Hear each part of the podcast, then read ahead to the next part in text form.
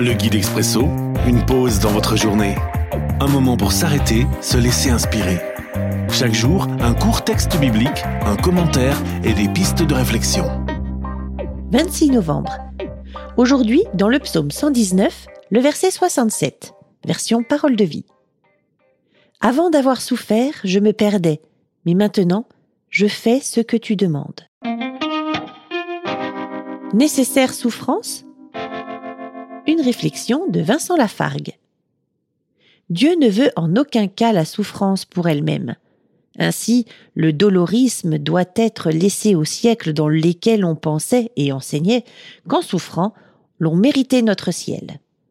Il n'en demeure pas moins que la personne qui n'a pas souffert est incapable de comprendre pleinement celle qui souffre.